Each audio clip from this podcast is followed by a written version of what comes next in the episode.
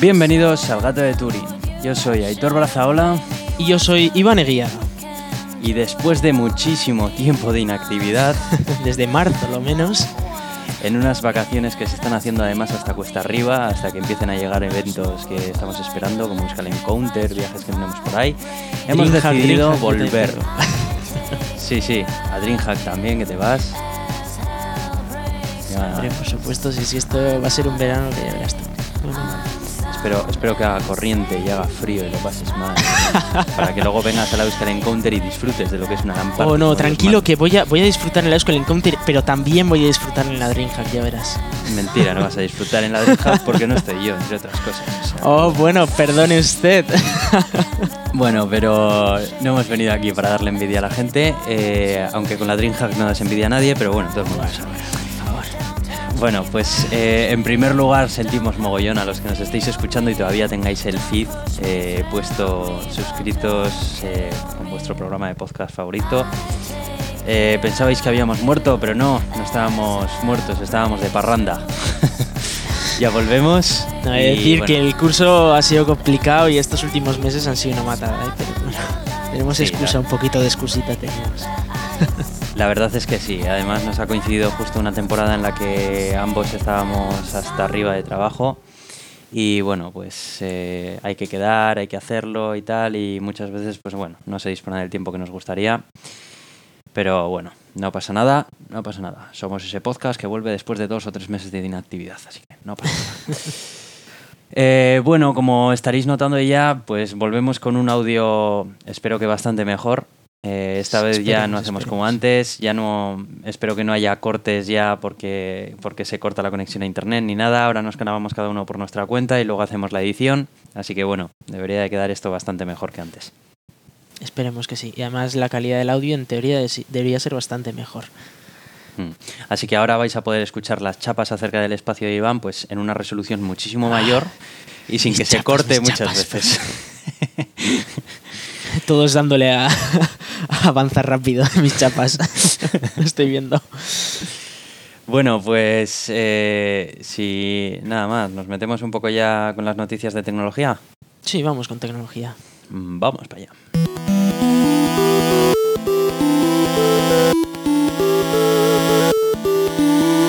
Bueno, pues en este tipo de inactividad eh, ha habido muchas conferencias muy interesantes, ha estado el mundo de la tecnología bastante movido. Hemos tenido el E3 en el cual se han presentado uf, una burrada de juegos, ha sido un E3 que a mi parecer ha sido muy bueno porque por fin se han centrado en juegos, menos en consolas, en cacharros y demás, y en juegos, que al final es lo que le gusta a la peña. Sí. Hemos La tenido también... Al final siempre es. Ahí hay unas cuantas, tienes para elegir, ya tienes las cosas que tiene buenas cada una y las que tiene malas. Pero lo importante son los juegos, y al final es lo que te, vas a- lo que te van a divertir, no la consola en sí. Pues sí, porque, bueno, véase casos como la Vita, mi reciente pobre Vita que acabó vendida en un game, que es un consolón, pero al final dices, bueno, si solo hay tres o cuatro juegos que me gustan, bueno, que me voy por las ramas. Eh, hemos tenido también el Google I.O., en el que se han presentado cositas interesantes también, que de eso, de eso tienes que hablar, que Yo- tú que estuviste siguiéndolo más ahí en detalle. Con lo que Y me bueno, tú a mí. en fin.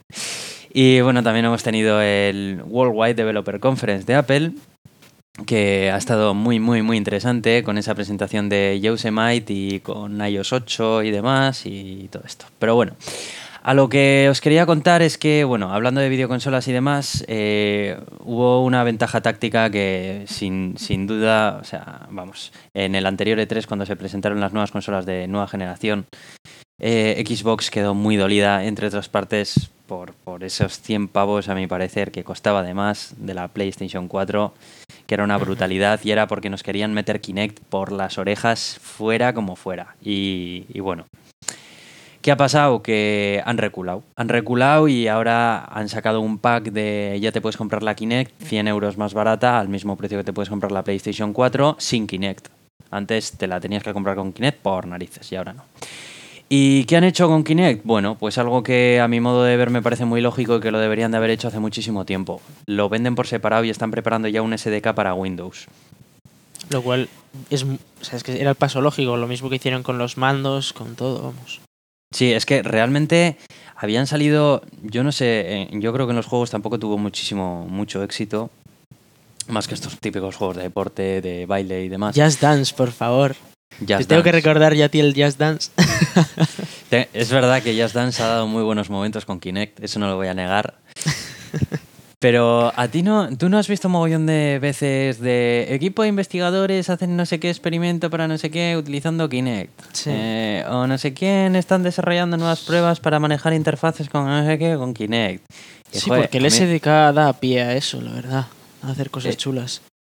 Es que esa sensación me da. yo- o sea, yo creo que es un gadget que, coño, que es que en un ordenador puede suponer el futuro. O sea, eh, esa sensación de, como hemos visto todos en Iron Man, ¿no? Ahí cuando está el tipo manejando ahí las cosas en el aire y tal, ahí que la mueve de un lado para otro, lo tira una papelera que está holográfica ahí a la derecha y demás. O sea, es algo que todo geek, cuando lo hemos visto en esa Habrá que avisarle dicho, a Elon Musk, ¿no? A ver qué. Sí, sí, o sea, que lo pille Elon Musk y, y que nos haga una interfaz como esas, tío. O sea, yo quiero manejar mi ordenador así. ¿Sabes? O sea, y, y Kinect, pues, tío, yo quiero sentarme a jugar, ¿sabes? Y pillar un mando, no moverme mucho y no hacer el canelo por ahí haciendo el mono, ¿sabes? No, cuando quiero jugar, quiero sentarme tranquilamente, ponerme los cascos y jugar y disfrutar del juego, ya está. Pero, joder, cuando estás con el ordenador, yo creo que hay muchas aplicaciones que, joder, se verían súper beneficiadas de un cacharro así. ¿Te imaginas andar cambiando de aplicación en aplicación con gestos en el aire y demás? Eh, pero gestos en el aire que funcionen bien, con la calidad Sí, de sí, sí, claro, sí, sí, sí. Porque sí, ya ha habido intentos como, como el Motion Leap, que lo estuve probando, con el Leap, Leap Motion, perdón, Sí. que sí que lo estuve probando y estuve haciendo cositas, estuve trabajando con su SDK y tal, Mm. pero no termina de ir muy fino, ¿sabes? O sea, tienes que El tener las- Leapmotion mola la tecnología por el por cómo lo hace, por todos los puntos y demás, pero no creo que está diseñado para producción el Leapmotion. A mí no me lo parece al menos. Yo estuve, estuve probándolo en el Space Apps, eh, que lo trajo un compañero. De hecho, eh, desarrollamos una, una página web que, bueno, utilizamos un framework para poder aprovechar de el manejo del Leap Motion dentro de la página web y mediante gestos en el aire scrollear en la página y hacer cositas con ella. Y era como muy ortopédico, ¿sabes? O sea, tenías que poner la mano exactamente justo encima a, a 15 centímetros de él, el- como te fueses un poco hacia la derecha o hacia la izquierda ya te cogía mal, te pegaba saltos. Era, era muy farragoso, ¿sabes? Sí, Y supongo que tenerlo tendrían que mejorar muchas y- cosas. Por eso estará en medio beta o así todavía. Claro, pero es que, joder, ya hay un producto como Kinect que todo eso lo tiene resuelto y muy bien resuelto. Sí, pero ten en cuenta que la tecnología es distinta también, ¿eh? Es totalmente una cosa es, distinto, eh, pero una al cosa es final- imagen, la otra cosa es el sistema que usa Leapmotion, que es una tecnología que puede ser prometedora a la larga. Sí, pero realmente no te creas que hace nada, mm, algo muy diferente a, a Kinect. ¿eh? En realidad, eh, estuve probando lo- los tests que trae para, para ver a ver cómo te está detectando los dedos y demás. Y en realidad hace lo mismo. La diferencia es que Kinect lo hace mediante cámaras y este chisme lo hace mediante. Bueno, no tengo muy claro mediante lo que lo hace, pero al final te quiero decir que hacen lo mismo. O sea, te construyen, sí. digamos, un esqueleton de, de, tu, de tus articulaciones, de tus manos y tal. Y a partir de ahí lo generan en un, entorno, en un entorno en tres dimensiones que te permite interactuar con cosas. Y, joder, si Kinect ya está, ya funciona y tal, no sé, yo creo que esto tiene muchas posibilidades, muchas más que en el terreno de los videojuegos. No sé, ya veremos, a ver. La Sí. próxima versión de Windows o algo. A ver qué trae, qué trae por aquí. Eh, bueno, no sé si los que nos escuchan son muy aficionados a la lectura mm, o a la ciencia ficción. Yo sé que tú de ciento en viento, Iván, muy de ciento en viento. ¿eh? Eh, que yo te coges leo, un o sea, libro que no sea... No, no, no. que no sea- A ver, no, ¿qué no, yo te digo novelas, o sea, una historia, una historia. Yo me estoy leyendo, eh, perdona, yo me estoy leyendo toda la saga de Ender, los 12 libros, me los estoy leyendo. Poquito Pero a poco a mi ritmo, pero voy. Pues yo en mis viajes a Madrid me voy leyendo mi- mis libros. Pero si te los llevas leyendo desde que te conozco. Porque son un montón. y, y de exámenes no leo, de exámenes no leo, pero ahora, ahora que estoy haciendo viajes a Madrid casi todas las semanas, bueno, Paja, ahí me da, paja, me da a mí paja. el alza para... Tienes que, tienes que leer otras cosas. Eh, leí el otro día en un artículo de Alt eh, 1040 eh, un, un artículo en el que reunían eh, los 13 libros de ciencia ficción que todo geek debería leer y, joder, la verdad es que no puedo estar más de acuerdo con este artículo, me parece increíble. Sí. Eh, a mí la ciencia ficción es un género que me encanta, más aún encima con las aficiones que tenemos los geeks de, acerca de la tecnología y tal. Y muchas de esas ideas de la tecnología han sido imaginadas en novelas como estas. Sin ir más lejos, Arthur C. Clarke ha sido un visionario en mogollón de cosas que, bueno, él en su momento lo que planteaba eran ideas, no tenía muy claro cómo llevarlas a la práctica, pero esas ideas han sido las que han servido a personas que tenían capacidad de llevarlas a la práctica, de hacerlo. Entonces, no sé, yo creo que la ciencia ficción es, es un género importantísimo en la, en la tecnología. Sí. Bueno. Y, y tú que dices que yo no leo, yo, bueno, yo por comentarte, de los que hay, has puesto aquí, estos 13 libros, hay unos cuantos que sí me he leído, o al menos tengo bastante conocimiento de su contenido, así que. Ojo. Sí, es que, bueno. no, me, no me vengas con rollos menos. porque, a ver. No esperaba menos, Iván, no esperaba menos. es que, hombre. Bueno, si muchos de vosotros os gusta un poco leerla y tal, y os gusta la ciencia ficción, pero no tenéis muy claro un poco cuáles son esas grandes obras que todo el mundo se debería de leer antes de seguir leyendo cosas, pues aquí voy a mencionar un poco por encima para no enrollarme, ¿vale? A ver, la primera que mencionan en el artículo es Yo Robot de Isaac Asimov, que me parece brutal. o sea, sí, eh, sí. pero he de decir que esto no es la peli. O sea, la peli es como esa mierda sacada de contexto. A ver, a ver, tampoco... no sé. Vale, Bueno, que sí, que tiene sus cosas, pero el, el libro es un planteamiento de las de, de lo que viene siendo, pues eso, qué es lo que ocurriría en una sociedad así, ¿no? Y es mucho más profundo que, que una peli en la que hay que pegar tiros y matar al malo. Evidentemente. A ver, a mí la película, por un lado, ya que la has mencionado, bueno, voy a hablar un poco de ella, me parece, me parece correcta, a mí por lo menos me gusta, creo que cumple su cometido, que es... Para el gran público está bien, es decir, es plantear una realidad nueva a un gran público. Eso es. a En ver, ese creo- aspecto va bien, pero, pero Eso ya. es. A ver, Pero yo si lo creo que no hay pasa es que tú quieres dar- darle vueltas a, a la idea de las tres leyes de la robótica o las cuatro según a quien le preguntes y, y toda esa movida y cómo funciona y todo. Claro, es que, a ver... Entonces la ahí película- sí que el libro viene bien. La película está bien, es una película entretenida. mm, Yo recomiendo verla. Está guay y más o menos pues dice un poco de qué va el libro y tal. Sí que es cierto que bueno, esta novela profundiza muchísimo más en, en terrenos más, más filosóficos desde el punto de vista de que, qué ocurriría si una Mm. sociedad de repente eh, se ve tomada por los robots de esta manera y todo el mundo los asume como tal y bueno, qué decisiones críticas puede tomar un robot y una persona. Bueno, sin más, no me quiero enrollar mucho más. Eh, esta es la primera que, bueno, hay que leerlo sí o sí. Sí. Luego, el juego de Ender, bueno, de Orson Scott Card, o sea. Yo de este puedo hablar también, si quieres. De Es este una hablar. pasada, o sea, es una pasada este libro. Es brutal. Es una pasada. Efectivamente. Y la, la película está muy bien, he de decirlo, aunque el libro es, es brutal. Yo, yo y, si y tengo que quedarme con algo, libros, claro.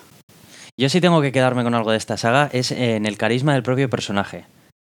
O sea, eh, Sí. Ender es, es, un, es un héroe, o sea, es un, es un líder realmente. Es un líder que se sabe ganar a la, a la gente. O sea, Sí. se sabe ganar a la gente, pero porque les convence de que la gente confía en él. O sea, es, es un tío bondadoso, es un tío que se plantea las cosas porque las hace.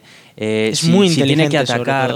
Sí, eso es. Si tiene que atacar, se pone en el lugar de la otra persona. Si realmente moralmente debe hacerlo, Hmm. si lo está haciendo bien y, o no. y además, con, con Peter y Valentine también ponen aquí las tres caras de la inteligencia. Uno tiene una inteligencia muy agresiva, llevada al extremo en el sentido de intentar conquistar todo, ser un dios, ser y todo, que es el es es. Peter, el hegemón, es ese, ese señor. Luego está en el otro lado, completamente opuesto, Valentine, que es todo lo contrario, que es muy cariñosa, que es muy buena, que pero muy inteligente también. Y luego está Ender, que tiene un poco de los dos, y es que es lo que le hace ser quien, quien finalmente en la novela es. En la novela Sí. y en la película. Yo creo que yo creo que es un libro que solamente por aprender un poco de este personaje merece la pena leértelo, ¿eh? porque yo la verdad Sí. que he sacado muchas muchas moralejas de, de este de este personaje. Es un personaje que se sabe ganar eh, el afecto de la gente de su alrededor, el respeto de la gente de su alrededor y luego es que encima el tío es muy bueno en lo que hace. O sea, no es, no es que lo consiga por lástima ni por no no, o sea, el tío es lo mejor que se puede ser en lo que hace, pero tal. Bueno, no nos vamos a enrollar un poco más, eh. Eh, la siguiente, Metro 2033, de Dimitri Glukowski. Eh, no lo he leído, pero es algo que tengo en mi lista de lectura. He jugado a- al segundo juego Sí. que han sacado. Yo juego a los dos. Está muy chulo. jugado- Has jugado a los dos. Han sacado, bueno, claro, eh, a ver, Metro 2033, eh, igual algunos estáis diciendo, ¿eh? pues eso es un juego. Bueno, sí, es un juego, pero está basado en una novela. eso es. Eh, en una la novela. idea es al final la misma, ¿no? Un escenario postnuclear y, y la vida que se lleva en Eso el metro es. porque la gente no puede salir a la calle. Eso es. Es una de estas distopías que a mí personalmente las distopías me encantan. Acerca de, bueno, pues, ¿qué ocurriría si la vida. Bueno, a saber, ¿eh? yo, yo todavía recuerdo la, la cita de, de Einstein de no sé si habrá una tercera guerra mundial, pero seguro que no habrá una cuarta. yo todavía tengo eso muy en la mente y muy presente, que todavía estamos cargados de armas nucleares por aquí. Sí. Hmm. Y bueno, otro llamado El Círculo de Dave Eggers. Eh, este no lo he leído, sí que os tengo que decir. Eh, no lo conocía, lo he conocido a raíz de esta entrada de blog. Así que bueno, si alguno ha leído El Círculo y, y dice, pero bueno, como este pringao no lo ha leído, no os preocupéis, me lo ponéis, me tuiteáis, me llamáis lo que queráis y me decís. Me lo leeré, Sí. os lo prometo. De Dave Eggers. Eh, otra, la guía del autoestopista galáctico. Yo sobre esto solo tengo que decir una cosa, 42. 42.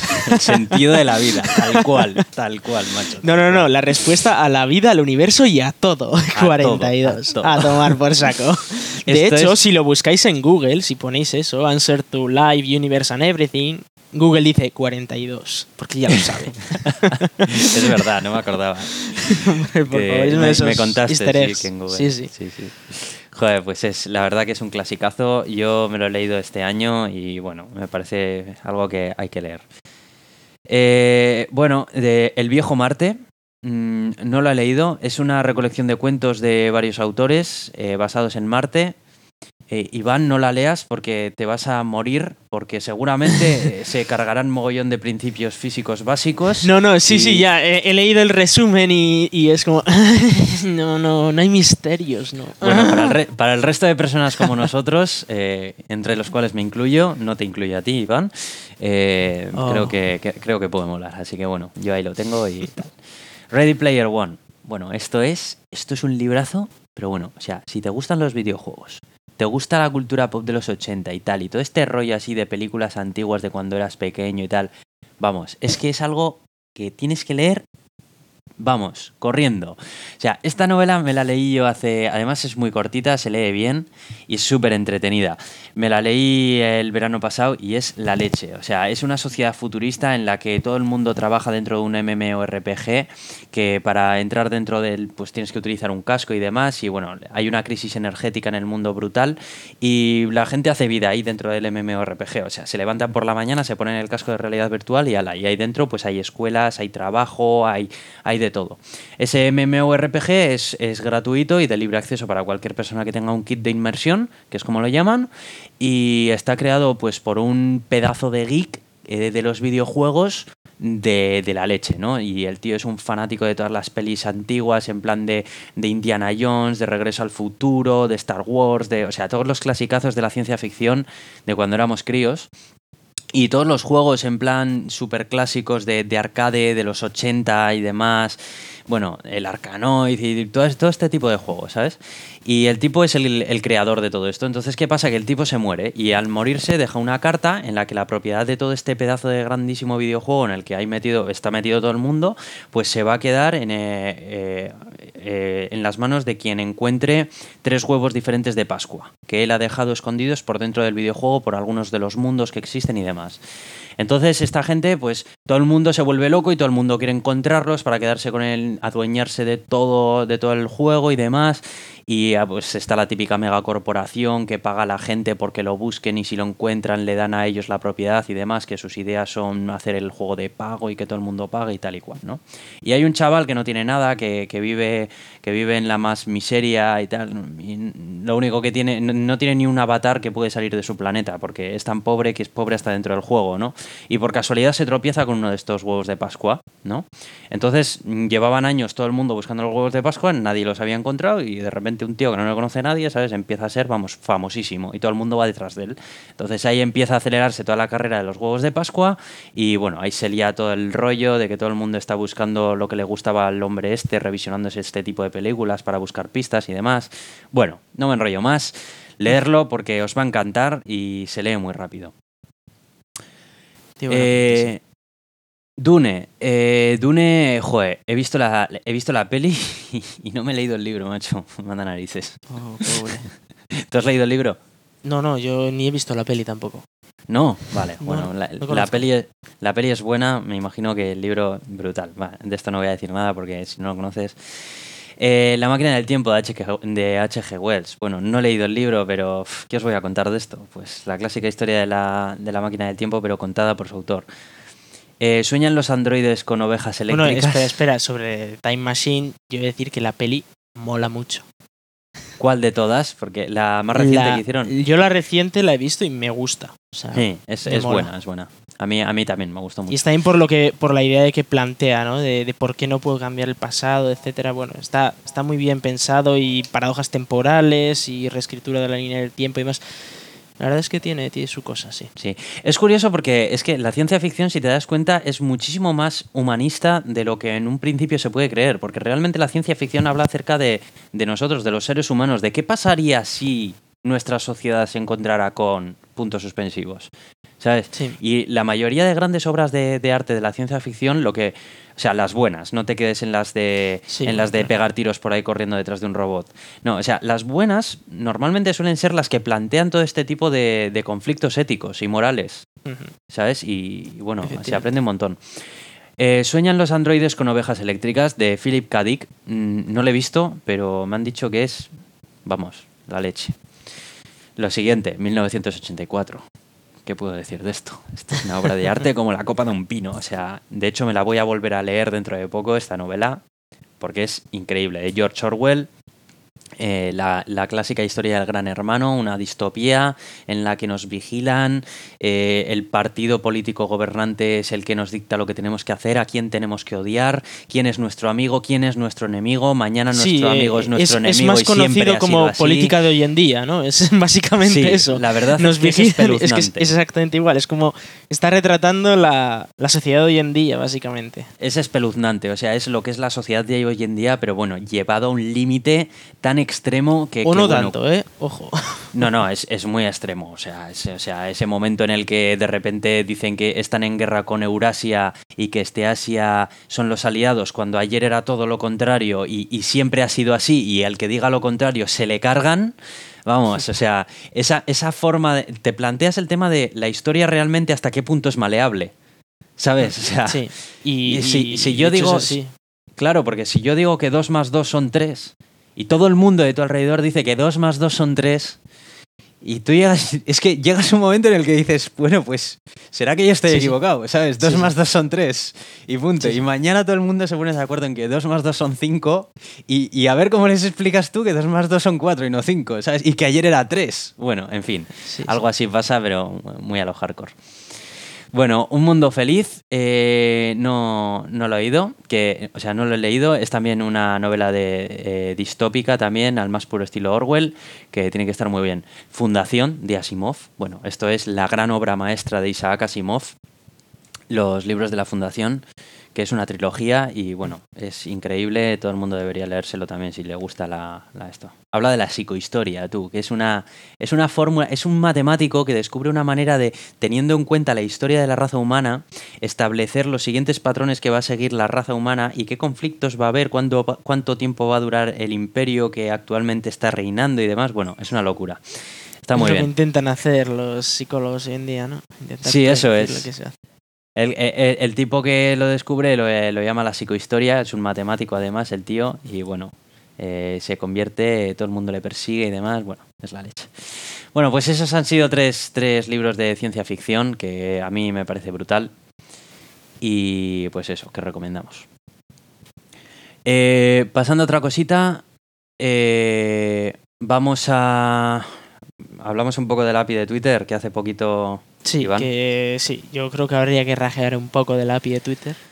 Bueno, a Eh, ver, eh, ¿lo prefieres decir tú que eres usuario de Android y es, concretamente... Yo he usado Phoenix, de hecho tengo Phoenix, aunque no lo uso hoy en día. Eh, la noticia en sí viene a que Phoenix fue bloqueado por spam. Phoenix es un cliente de Twitter eh, alternativo a la aplicación original, digamos, de, de propio Twitter. Y lo que hizo Twitter fue bloquearlo por supuesto spam. Eh, eso es por cómo funciona la API de Twitter, que que bueno, pues solo permite unas cuantas peticiones y demás, y pues supongo que el contrato que tendrían se pasaría a Phoenix y, y se la ha cargado. Eh, aquí hay que puntualizar una cosa.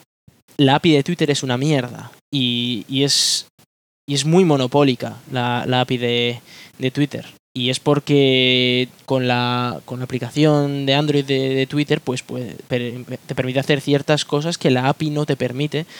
Con lo cual, si un, si un desarrollador quiere crear su propia aplicación, pues ya se tiene problemas, claro, porque no puede realizar lo mismo que la aplicación original, tiene unos límites terribles y bueno, Está jugando en desventaja, en pocas está palabras. jugando. porque, Eso es. eh, por muy bueno que sea. mal. A mí me ocurre muchas veces con Tweetbot. Tweetbot, vamos, es, un, es una aplicación fantástica hecha con un mimo, con un, vamos, o sea, utilizando todas las APIs nativas de iOS. Bueno, es una delicia de aplicación. O sea, es el típico, la aplicación modelo que todo, que todo desarrollador se pone para, para aprovechar el SDK al máximo. Bueno, pues muchas veces lo que me pasa con Tweetbot es que hay ciertas cosas pues que no las puedo hacer y que con la, con la aplicación oficial de Twitter sí puedes hacer. Y es muy frustrante porque dices, joder, a ver, hoy en día tengo que decir también que la aplicación de Twitter no es tan mala como lo era hace bastantes versiones, que era, vamos, fecal. Eh, ahora está mejor. Pero, joder, aplicaciones de terceros como Tweetbot o Phoenix o demás tienen unas capacidades increíbles y, y hay muchas veces que las últimas características de Twitter pues no puedes utilizar. Por ejemplo, Tweetbot tardó en incluir lo de las multimágenes, pues Pero igual porque es que eso salió hace dos 15 meses, días. tres meses. Pero ¿Qué es que en la API, la API, en la API, digamos, en la API No, no, no, las- nada. Las imágenes. Por eso, por eso te digo que. Claro, las no, es que una imágenes- cosa es que lo implemente Twitter y claro, coge la aplicación oficial y lo implementa también, pero Eh, claro. hasta que eso sale documentado con la API externa oficial, la que van a dar a los demás desarrolladores, salió hace nada. Y por mucho que los desarrolladores sean muy rápidos, Twitter juega con muchísima ventaja ahí. Claro, eso es. Entonces, las aplicaciones de Twitter tenían la multimagen hace dos meses. Eh, Tweetbot, hasta una actualización que ha venido hace casi un mes, no ha tenido la, la, la multimágenes. Que digo yo, dos meses, incluso más, que digo yo, lo de las multimágenes. Sí, no sé, y, joder, abril y, sí. era un rollo. Y luego lo de los GIF. Lo de los GIF igual, lo de los GIF creo que todavía no está soportado por la API de forma oficial. No Todavía los clientes de terceros pues no pueden, no sé, cre- eh, creo que no estoy equivocado, pero creo que a día de hoy eh, un cliente de terceros no puede mostrar los GIF así como así, a no ser de que se lo baje él por su cuenta y lo reproduzca Sí, y demás, pero eso sí. eso es, pero la API, en fin, que yo qué sé, si nos está escuchando alguien que trabaje para Twitter, por favor. Al final es, es monopolio. O sea, a mí me resulta eso. Es, intentan hacer un monopolio. De, Por- a dicen, ver, sí, sí, nosotros damos una API, pero no dan API en condiciones. O sea, Claro, no lo es que mira, bien. Yo entiendo, yo entiendo en parte por qué lo hacen. Y es que, a ver, entiendo que es un negocio que lo tienen que rentabilizar de alguna manera. Y la forma de rentabilizarlo de Twitter es poner tweets promocionados, anuncios, en pocas palabras. Me parece bien, de acuerdo.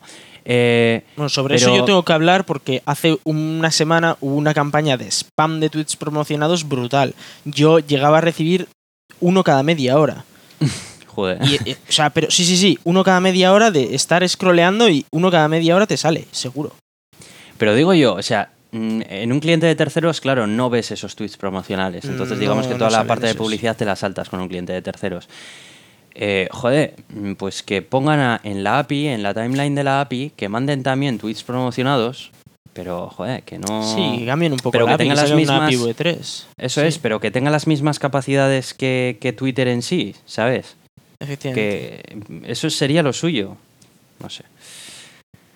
Bueno, pues eh, no sé si quieres comentar algo más, Iván, de acerca eso de esta eh, noticia. que no, no me hace ni puñetera gracia que por un lado lo de la API, por otro lado el tema de los promocionados que me pegó un cabreo importante yo la, la semana pasada porque durante dos días me spamearon brutalmente. Ya. Pues nada, macho, o utilizar un cliente de terceros y aguantarse las últimas características o aguantar como se pueda. bueno, así. pues bueno, pues yo hasta aquí he llegado, macho. Cuéntanos. Eh, sí, bueno, yo quería cositas. hacer una puntualización porque el otro día estuve pues bueno, con ciertas personas hablando y tal y empecé a leer algunas cosas sobre unidades de, de informática y tal. Y bueno, va a ser un apunte un poco rápido, pero eh, yo he oído a gente quejarse, por ejemplo, por tener un contrato de conexión de 10 megas y por estar descargando a uno. Y claro, esto es como como churros con meninas, o sea, no tiene nada que ver. Eh, vamos Explícalo, a explicar. porque también Claro, igual es que, claro, por desconocimiento. Eh, primero, en ese caso, eh, tú cuando haces un contrato telefónico de, de ADSL o lo que sea, el internet que contratas, las unidades son megabits por segundo. Y cuando tú estás descargando algo, el ordenador, la unidad que te da es megabytes por segundo. Entonces son dos unidades distintas que básicamente un byte son 8 bits. Entonces ya por de pronto la velocidad se te reduciría a 8, que no es que la velocidad te reduce a 8. Si tú le dices muéstramelo en bits por segundo, pues probablemente andes descargando a unos 8 megabits o así, porque por la pérdida que tendrás por- con la central. Eso es. Eh, Y puntualiza también que eh, eh, el prefijo mega lo que indica son mil en unidad. Sí, Pero claro, no es lo mismo megabit que megabyte. Entonces, Efectivamente, sí, eso es. mega lo que significa es un millón. Y, y hace tiempo la gente se pensaba que mega eran 1024K y demás. No, no. Mega es un millón de bits o de bytes. Sea de lo que sea, es un millón. Mega, siempre. Lo mismo que kilo son mil. Que, es un kilo son mil gramos. O sea, de toda la vida. Y un kilobyte son mil bytes. Y ahí existe otro problema, y, y esto es algo que, que yo lo he llegado a ver. Eh, Windows esto lo hace mal. Y no es no es que yo sea hater de, de Windows, que sí, pero es que lo hace mal. O sea, yo he llegado a poner un disco duro de 750 gigas y que... Bueno, 750 gigas efectivamente. Y que Windows me diga que tiene 700 gigas o algo menos, 698 gigas. Esto es porque Windows lo hace mal. Mi disco duro no tiene 698 gigas, mi disco duro tiene 750 gigas. Pero es que hay otra medida que son los gigabytes o mibibytes o kibibytes o lo que sea, que en vez de giga es GB.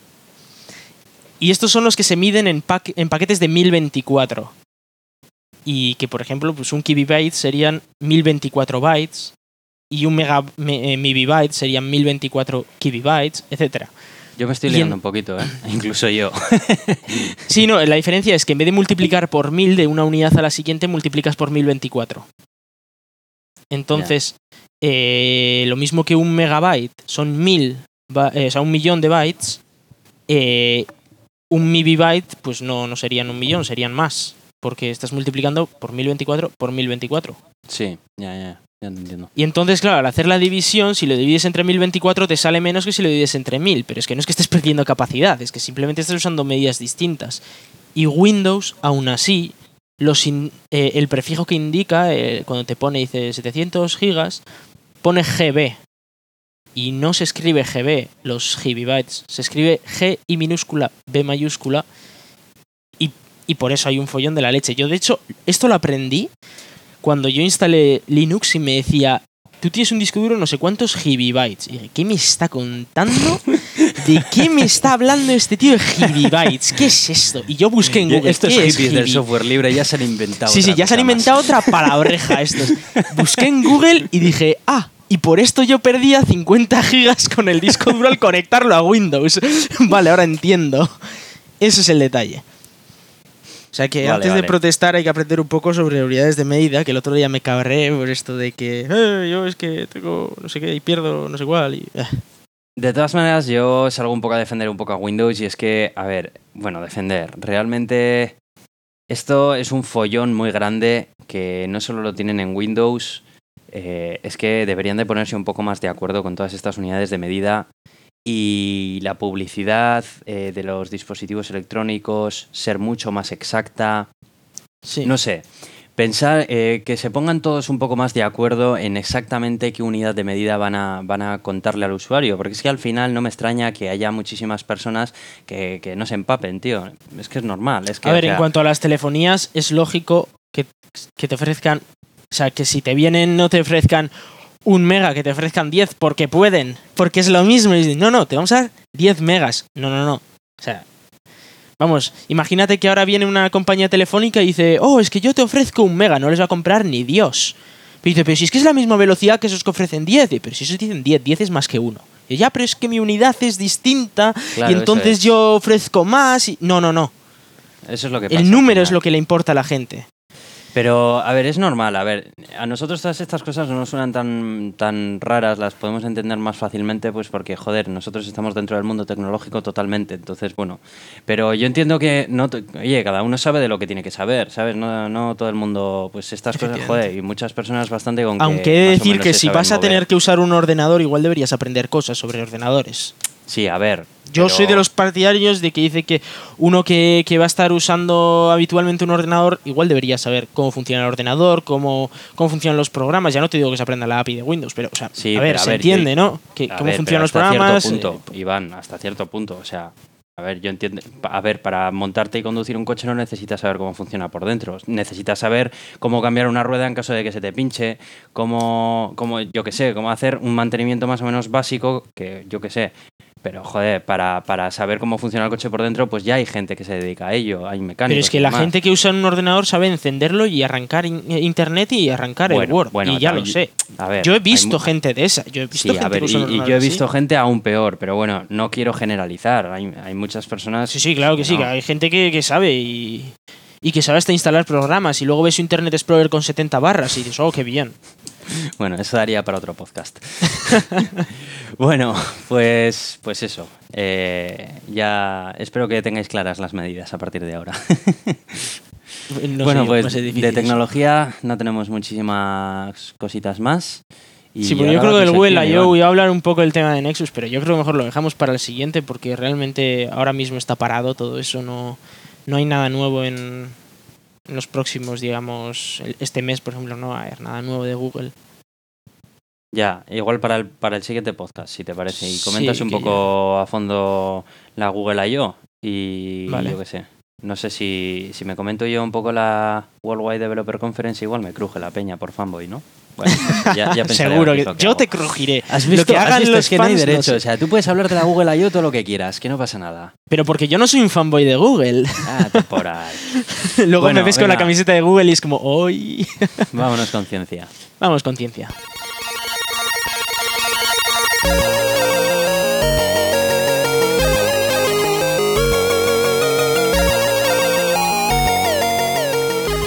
Bueno, vamos a, a hablar hoy un poco rapidito porque también se nos está yendo el podcast de madre.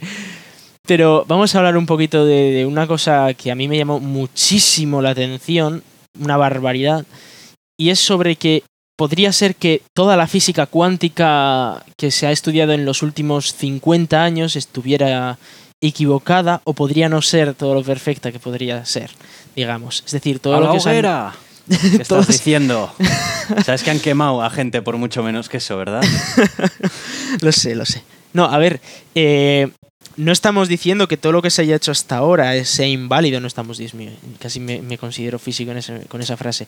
Eh, no están diciendo que todo lo que se todo lo que se haya dicho hasta ahora no es válido, sino que podría haber una forma mejor de explicar las cosas, una forma que nos haría reescribir todas las fórmulas matemáticas, dicho sea de Como lo de los megabits y los megabytes. No, no, esto es, esto es muy exagerado. O sea, la, la cosa es, eh, a día de hoy, tal y como lo explican los físicos, todo el universo, porque ya sabemos que una cosa están, por un lado están las cosas muy grandes, como son los planetas, los agujeros negros, las estrellas y tal, que eso viene Einstein y te hace una relatividad general y te lo resuelve sin problemas. Eh, luego, las cosas que están a nuestra escala, que bueno, pues que básicamente con fenómenos electromagnéticos y tal, la química se explica sin mayores problemas. Y luego están las cosas muy, muy, muy pequeñas, que son sobre todo partículas subatómicas, es decir, eh, componentes de los átomos y componentes de esas propias partículas de los átomos, cosas muy, muy, muy pequeñas, pero exageradamente pequeñas, que la única manera de explicarlas es la física cuántica. Eh, antiguamente, antes de que se empezaran a descubrir fenómenos raros, eh, las cosas eran, pues sí, tenemos una partícula y tú coges esta partícula y la lanzas contra una pared y choca y ya está, ¿no? Y, y si lanzas un montón de partículas contra una pared y hay un agujerito en medio, pues algunas atravesarán el agujerito y ya está. Y luego empezaron a darse cuenta de, de cosas que muy raras, pues de que, por ejemplo, si tenías dos agujeritos eh, y lanzabas una partícula por, por los, o sea, empiezas a lanzar partículas por los agujeros, resulta que hacían patrones de onda. Que no sé si sabéis, las ondas, cuando tú lanzas una piedra al río, por ejemplo, pues te hace una onda, ¿no?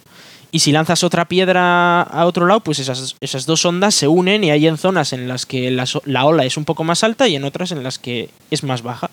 En Hasta pocas ahí, palabras, que se empezaron a dar cuenta de que la física tradicional no explicaba los fenómenos Eso que es. ocurrían a ese nivel. de Eso es, micro. empezaron a darse cuenta de que una partícula también funcionaba como una onda. Y lo que era más, eh, una, tú lanzabas una partícula con el experimento de Jung, en este caso, ¿no? Las dos rendijas, tenías dos rendijas, lanzabas una partícula. Si lanzabas, por ejemplo, luz, pones un foco, lo que pasaba era pues eso, un patrón de ondas y tal, ¿no? Y generaba pues, pues, las ondas y las interferencias y lo, de- pues, lo típico, lo que ya se sabía.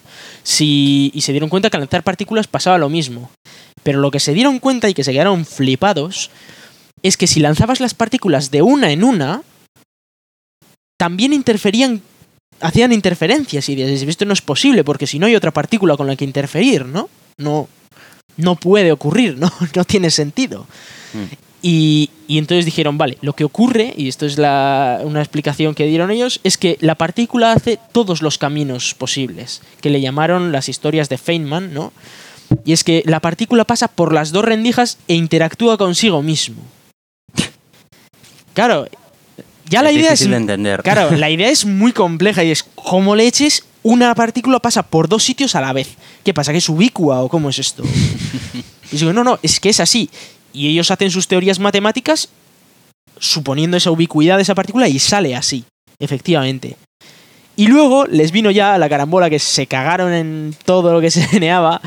Y es que si ponían un detector de partículas en uno de los lados, en una de las rendijas, entonces Claro, sabían si la partícula pasaba por un lado o por el otro. Ya no es. No, no, es que pasa por los dos. No, no, perdona. O sea, si ponías, por ejemplo, un detector en cada lado, pasaba por uno o por el otro. Que era lo que tenía lógica, ¿no? Digo yo. Mm, Claro. Y resultaba que al poner el detector, ya no interfería la partícula consigo misma. O sea, algo que antes pasaba, pones un detector que lo único que hace es mirar y ya no funciona igual la física. Ya. Vamos, se quedaron los tíos, ¿qué me estás contando, no? Si tengo aquí yo un... Yo estoy haciendo lo mismo, lo único que estoy poniendo es un tío que está mirando. ¿Qué pasa? Que porque él mire la partícula ya se siente como, no sé, nerviosa o algo y dice, no, pues ya no interactúo conmigo. mismo". No, no, no tiene sentido, ¿no? Y, y ellos pues sí, hicieron unos modelos matemáticos, que si la física es afectada por el observador y bueno, unas movidas de la leche, para explicarlo así, que es como empezó la física cuántica. Otro de los detalles que, que sale de la, la física cuántica es que una partícula no tiene estados definidos, es decir, no tiene una posición y una velocidad definidas, por ejemplo. No podemos saber una partícula dónde está y a qué velocidad va. Eso es algo... Dices, ¿por qué? ¿No? Si tienes el suficiente, instrumento suficientemente bueno, lo sabrás. Pues no, no se puede saber. Está En indeterminado. realidad ahí. es que es otro mundo, realmente. O sea, Sí, es otro mundo.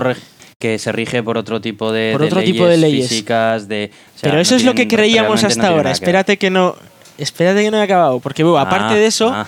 aparte de eso, también teníamos la, la típica historia de que tú ponías una, una barrera y una partícula la lanzabas contra esa barrera y podía chocar, pero existía una probabilidad X de que atravesara la barrera mágicamente y de que apareciera en el otro lado. Sí, ese, ese era el principio de la probabilidad, ¿verdad? Claro, entonces empezaron a dar cuenta de que todo iba por probabilidades. Existe una probabilidad no sé qué de que algo aparezca al otro lado de una pared.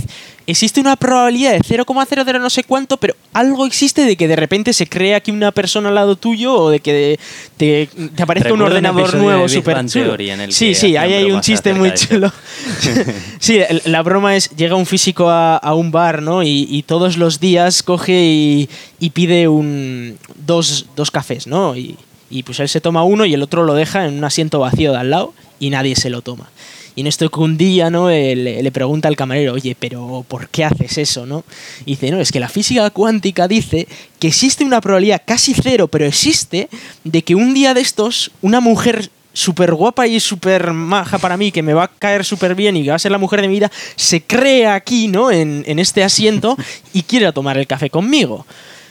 Y dice, ya, pero eso es casi ridículo, ¿no? Y aquí hay más mujeres, podrías invitarla alguna, ¿no? Y tal. Y dice, ya, pero ¿qué probabilidades hay de que una mujer de estas quiera estar conmigo, ¿no?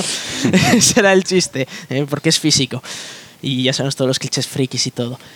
bueno, Eh, pero entonces, hay entonces, otra manera vale, de sí. entender todo esto, Iván. Todo esto eh, cog- cogió, cogió la gente en su día y decía, no, es que antiguamente, claro, la física clásica era, tío, si tú lanzas una partícula a otra pared, choca, porque no la pasa, porque choca. Y entonces, pues, basándose en eso, eh, pensaron que igual la, la realidad no era tal y como nosotros lo pensábamos. Y, y hace poco hicieron un experimento que lo que era básicamente era, eh, tenían un- una superficie de agua y crearon una onda en el agua, ¿no? Pues como tirando una piedra, por ejemplo. Entonces el agua se ondulaba y pusieron allí unas, unas partículas que no sé si eran de aceite o algo así. Bueno, el caso es que las partículas se comportaban de una manera muy curiosa y era exactamente igual que la física probabilística esta que, que estábamos estudiando que decía, no, bueno, es que solo podemos calcular una probabilidad. No, no. Es que estos eran capaces de ver determinísticamente, es decir, que según el estado inicial se podía saber cómo iba a continuar el eh, todo. Pero funcionaba exactamente igual. Es decir, eh, ese agua se movía y esa partícula, pues según esas ondulaciones, pues se movía y tal. Y si ponían otra partícula con, por ejemplo, carga eléctrica, pues se movían y tal de una manera que era exactamente igual que la predecía por las teorías probabilísticas estas. Pero claro, que estos decían, no, no, es que lo podemos medir con objetos físicos, lo podemos medir determinísticamente, podemos saber qué es lo que va a ocurrir. Y, y a esto es a lo que le han llamado de decir, no, es que igual la física no es cuántica. Igual la física, bueno, cuántica, digamos, no es, no es eso de que no, es que le- yo echo una moneda al aire y a ver qué pasa. No, no, no. Es que Ya, se puede que han determinar. encontrado ciertos patrones que, que pueden determinar. No, o sea, que ya no es en plan simplemente probabilidad de a lo mejor sí o a lo mejor no con esta es. probabilidad, sino que No, no, saben, saben que, según esta teoría, eh, que, bueno, los físicos algunos lo han puesto a parir, ¿no? Pero según esto, eh, la cosa sería que se podría explicar todo de manera determinista, es decir, que si en un momento dado supiéramos el estado de todas las partículas y toda la energía de todo el universo, podríamos predecir todo el futuro del universo. Eso es lo que, eso es lo que dice esta teoría. A día de hoy no, porque a día de hoy dices, no, es que hay una probabilidad de no sé cuánto. Y ya entonces no es seguro el futuro. Pero con esta teoría sí sería seguro el futuro. Y, y es algo, es algo, claro, muy sorprendente para los físicos. No obstante, obviamente, primero no vamos a poder detectar cómo está todo el universo en un momento dado. Pero, pero aunque fuera así, los cálculos matemáticos son muy complejos. Y no sé si alguno de vosotros ha, ha est- ha estudiado alguna de la teoría del caos. Y es que, eh, claro, a veces las cosas no se pueden predecir porque por mucho que es- haya una fórmula matemática para resolverlo, eh, la fórmula matemática es demasiado compleja y los resultados que dan son muy complejos. Y entonces igual, cambiando una sola variable de, ese, de esa fórmula, te cambia el resultado una barbaridad. Y, sí, que y no puedes de predecirlo. factores que Eso en es. muchas ocasiones eh, no, no siguen un, un patrón definido. Eso es. Entonces, claro, lo que decían era, vale, sí, nosotros con esta teoría podríamos predecir el futuro de una manera caótica. Es decir, sí, si tienes exactamente la medición, pues puedes predecir el futuro, pero como hayas fallado un poquito en la medición, el futuro que te sale te puede ser muy distinto. Y es por eso que decían, bueno, pues en parte puede tener utilidad por el hecho de que eso, de que dices, vale, ya no ¿Sabes estamos hablando de una probabilidad. ¿Dónde? En la fundación de Isaac Asimov, la psicohistoria. Dios mío. Bueno, está bien saber fin. eso. Pero he de decir que, que eso es, es una noticia muy curiosa que te dice, no, es que, vale, hasta ahora hemos estado funcionando con probabilidades de que igual esto es así o puede haber una probabilidad de tanto, ¿no? Etcétera. Pero esto dice, no, no, es que se puede determinar lo que va a ocurrir. Y, y básicamente lo que cambia es que ahora mismo se habla de, de que las partículas son ondas y las ondas son partículas y este lo que dice es, no, no, no, las partículas son partículas. Y lo que pasa es que el espacio-tiempo se ondula y es una onda. Una onda que está en todo el universo a la vez, porque es el espacio-tiempo propiamente el que se va ondulando, y es el que hace pues, todas esas interacciones entre las partículas. Y es el que hace que. eh, el que da ese. eso que aparentemente puede ser una especie de azar, pero que realmente no es azar, sino que se puede calcular. Es como un generador de números aleatorios o un ordenador. ¿No? Que, que dices, sí, es un número aleatorio. No es exactamente aleatorio. Se podría llegar a predecir el número que va a sacar el ordenador con información suficiente.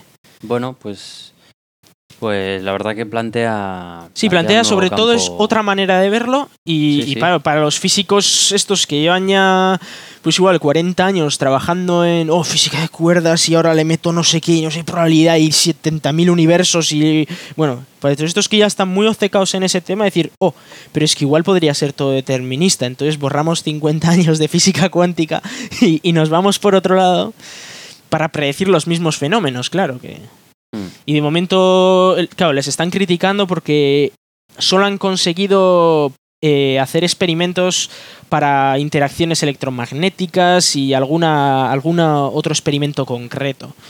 Pero claro, los, los físicos que siguen esta teoría también han dicho, no, ya, pero es que eso vosotros decíais que era imposible de explicar.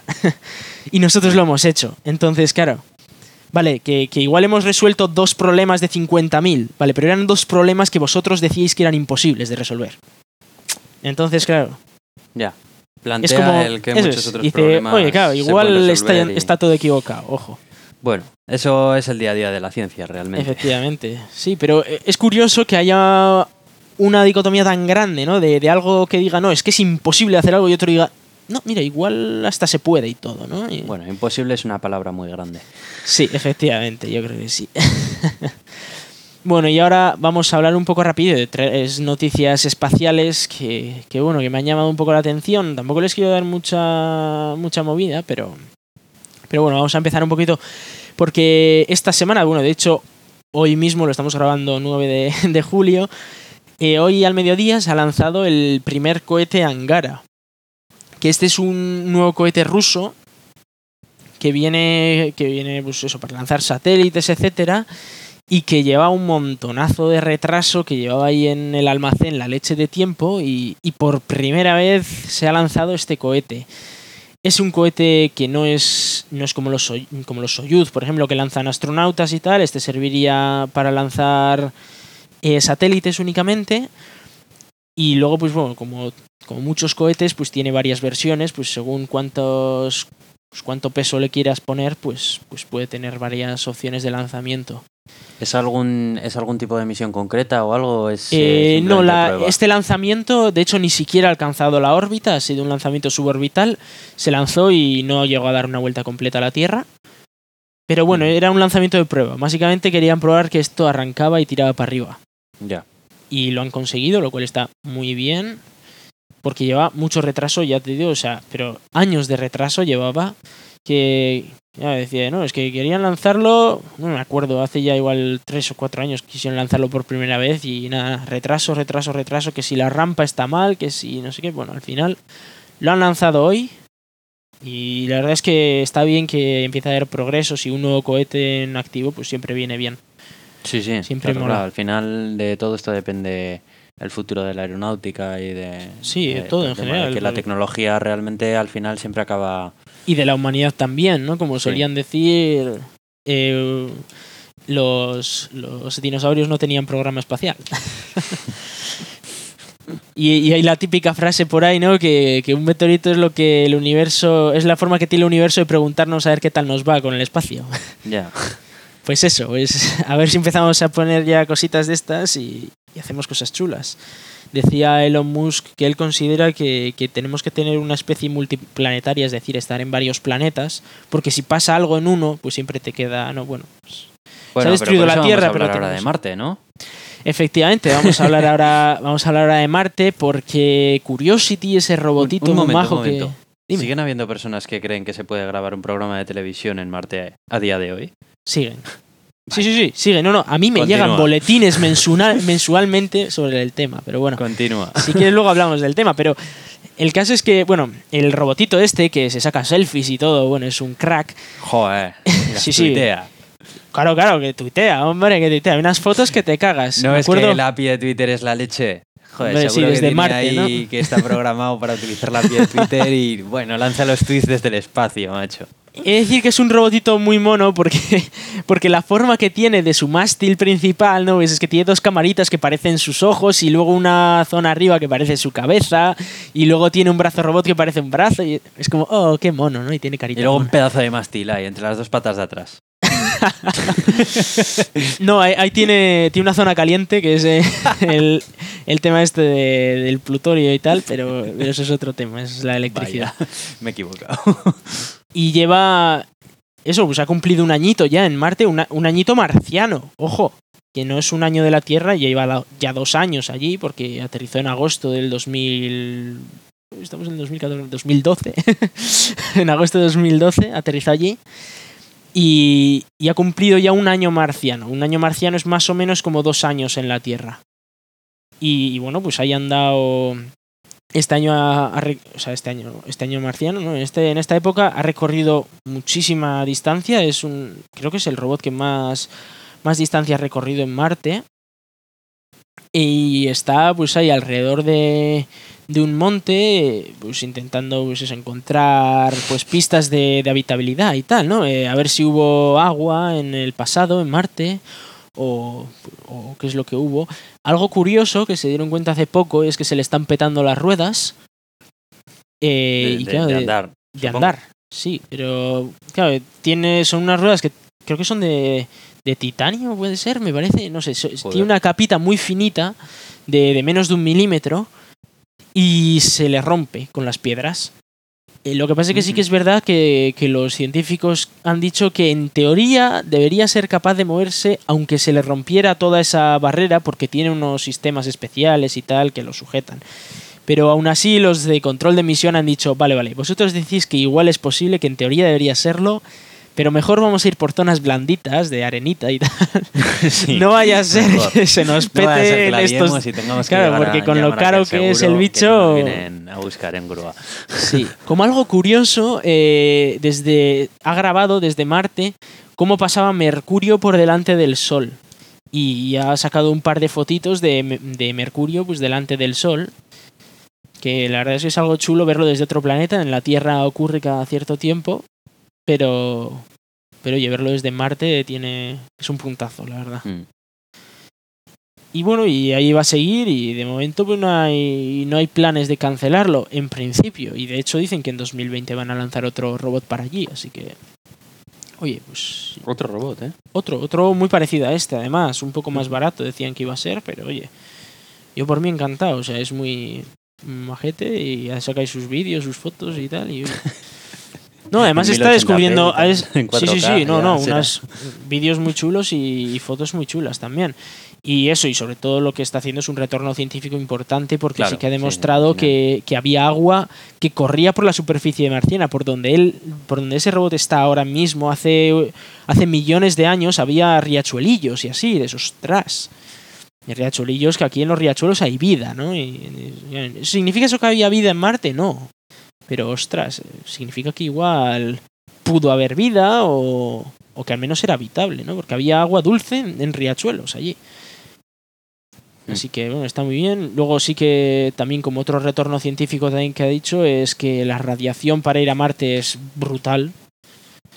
Que, para mandar un astronauta lo rayos- vamos a pasar muy mal. Sí, lo vamos a pasar muy mal para mandar un astronauta allí. Eso y que, bueno, también ha encontrado un poquito de metano. No mucho, pero sí que ha encontrado metano, que son moléculas orgánicas al fin y al cabo. Que aquí en la Tierra la mayoría del metano se produce por los pedos de las vacas. No hay pedo, no hay vacas en Marte, pero, pero bueno, han encontrado esa sustancia que sale de los pedos. Eso que huele tan mal, eso lo han encontrado en Marte. Bueno, tengo que decir que la razón de la que huela tan mal no es exclusivamente el betano, como ya probablemente sabrás, sino que también el ser. azufre juega un papel muy importante en la composición de azufre de, de las flatulencias. Especialmente en lo que se percibe como mal olor. Está bien, está bien saberlo. Pues eso, un componente del mal olor de, de nuestros pedos está en Marte también. azufre, azufre en principio creo que, creo que no ha encontrado, pero pero bueno, ahí anda rompiendo rocas para algo. A ver si encuentra algo más. Y, y bueno, ya como última noticia y ya para, para acabar el podcast de hoy, eh, un detallito, y bueno, supongo que ya muchos sabréis que hay basura en el espacio, pero basura No. no, es- no en el sentido de que se le ha caído un plátano a un astronauta, no, no, o sea, hay mucha mierda, de hecho, aquellos que hayáis visto la película Gravity, eh, ahí se da se da una situación en la que dos satélites chocan y eso genera un montonazo de escombros y esos escombros chocan contra otros satélites que generan más escombros, etcétera. Y, y, bueno, de hecho hace poco salió un estudio diciendo que eso era bastante más probable de lo que se creía. Que decían, no, bueno, es que las probabilidades de que ocurra algo así son una en no sé cuántos millones. No, pues igual no es tan difícil que ocurra Sí. algo así. Hay masa crítica, estaban hablando, o sea que ya hay demasiada basura. Y entonces la Agencia Espacial Europea pues está, ha sacado un proyecto para, para decir, a ver, ¿cómo leches quitamos toda esa mierda de ahí? Claro, la única manera de quitarla es tirarla a la Tierra, porque no hay otra, o sea... Pues sí, al final. Y bueno, yo me imagino que mucha de esa basura con la reentrada se acabará desintegrando. Sí, ¿no? sí, la mayoría se desintegrará y luego supongo que si hacen re- reentradas controladas las tirarán al mar, digo yo. No creo que digan, a ver dónde está Nueva York, ahí va. No, no. Tiran al mar, vamos. porque La mayoría de la Tierra es mar, pues aprovecharán eso para tirarlo al mar.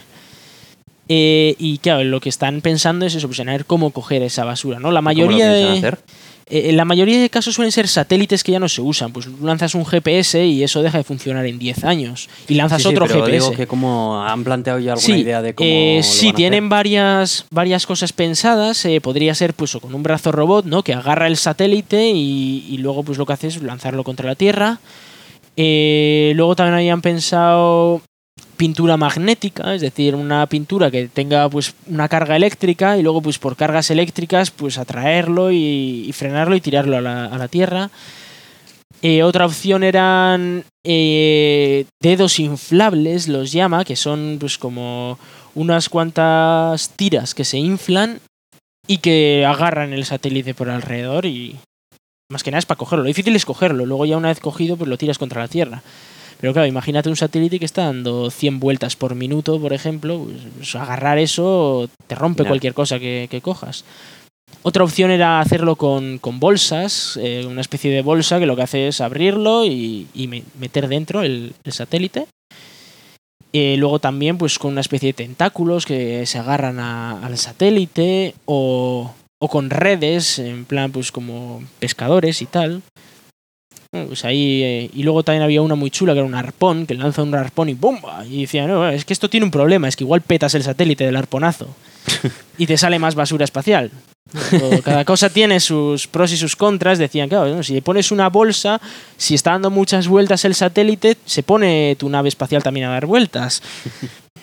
Tenían ahí sus problemas y, por ejemplo, la red esta de, de pescar tenía buena pinta porque la lanzaron a la red y solo tenía una cuerdecita. Entonces no importaba que el satélite diera vueltas. Pues ya se enredará la red, pero la red va a caer a la Tierra también, o sea que te da igual. No sé, tiene ahí unos planes, pero está chulo que haya La una ESA, agencia ¿no? espacial que, sí, la europea, está bien que haya una agencia espacial que diga, igual hay que hacer algo con esto, porque es un problema, o sea, es, es un problema muy serio. Pues sí, porque al final, a la larga, y además cada vez es más Sí. cotidiano el lanzamiento de nuevos satélites. Efectivamente, o sea, lanzan un uno cada dos semanas o así, así que sí. Bueno, pues eh, con esto vamos a dar por finalizado el episodio de hoy. Iván, ¿no te da pena? Ay, bueno, pero volveremos, ¿no? Sí, hombre, joder, claro que Eh, por volveremos. favor. No vamos a tardar otros dos meses en volver. No, no, no, no tardaremos dos meses en volver. Ya estarán diciendo alguno, estos cabrones, qué buen día. Seguro. Bueno, hombre. Y merecido eh, pues, también, he de decir. Esperemos, esperamos vuestro feedback. Eh, nos sí que nos gustaría saber si eh, realmente notáis diferencia en el sonido. Yo espero que sí. Espero que también esto eso ayude a que bueno podáis disfrutar un poco de, de la charla mm, más cómodamente y no tengáis que estar ahí oyendo cortes, interrupciones y demás Sí. historias y ruidos y calidades y tal. Así que nada más. Hasta la semana que viene. No sé. Hasta el Eh, siguiente a ver yo lo que puedo hacer desde Valencia, pero bueno, sí. Ya, Bueno, sí. ya estaremos. Eh, vamos a, igual vamos a intentar hacer lo que podamos. No podemos prometer nada. No vamos a prometer una fecha, pero La semana que viene viene la Dreamhack, la siguiente es la Euskal, luego Sí. tenemos un viaje por yo ahí he de decir que yo no descartaría desde la Euskal hacer algún pequeño programita chiquitito al menos. Plan, Bueno, pues ahí con, se puede con toda la gente que hay allí. Ya A mí sí que me gustaría, sí que me gustaría charlar en el podcast cuando volvamos de nuestro viaje a California Sí, acerca de, de todo el terreno geek que vamos a visitar. Sí, porque vamos a ir a la Porque- Silicon Valley y así, donde están todas Eso las es. empresas de Google y estas. Vamos a, vamos a ir a Silicon Valley, tenemos una casa que hemos alquilado en San Francisco y bueno, vamos a hacer vida, vida allí como si fuésemos de San Francisco, al menos durante una semanita y otra semanita más, pues recorriéndonos un poco la costa oeste de los Estados Unidos y promete que vamos a tener aventuras bastante interesantes que contar. Y jet lag, vamos a tener mucho jet lag. Mucho jet lag. Así que nada, cuando volvamos sanos y salvos, eh, espero hacer un episodio especial para. sí, bueno, yo creo que estaría muy bien. Y de hecho yo lo tendré que hacer desde Finlandia, que tela. Oh, es verdad, es verdad. Sí, sí, claro. Yo me voy para Finlandia luego. Es verdad. Vamos a tener a Iván en Finlandia, nos deserta el tío de aquí, cobarde. Ah, Y, y nada, pero bueno, no os preocupéis que como esto va a través de internet, nos las vamos a seguir arreglando Sí, para, efectivamente. para grabar episodios. Y así, bueno, pues ya aprovechamos, si quieras que no, pues son ratos en los que podemos charlar. Que ya de paso también aprovechamos y charlamos sí, un rato entre eso nosotros, es. ¿no? yo tres meses sin verte todo. No, Lo vas a disfrutar, ¿no? ¿no? bueno, pues nada más. Hasta el siguiente episodio. Chao, chao.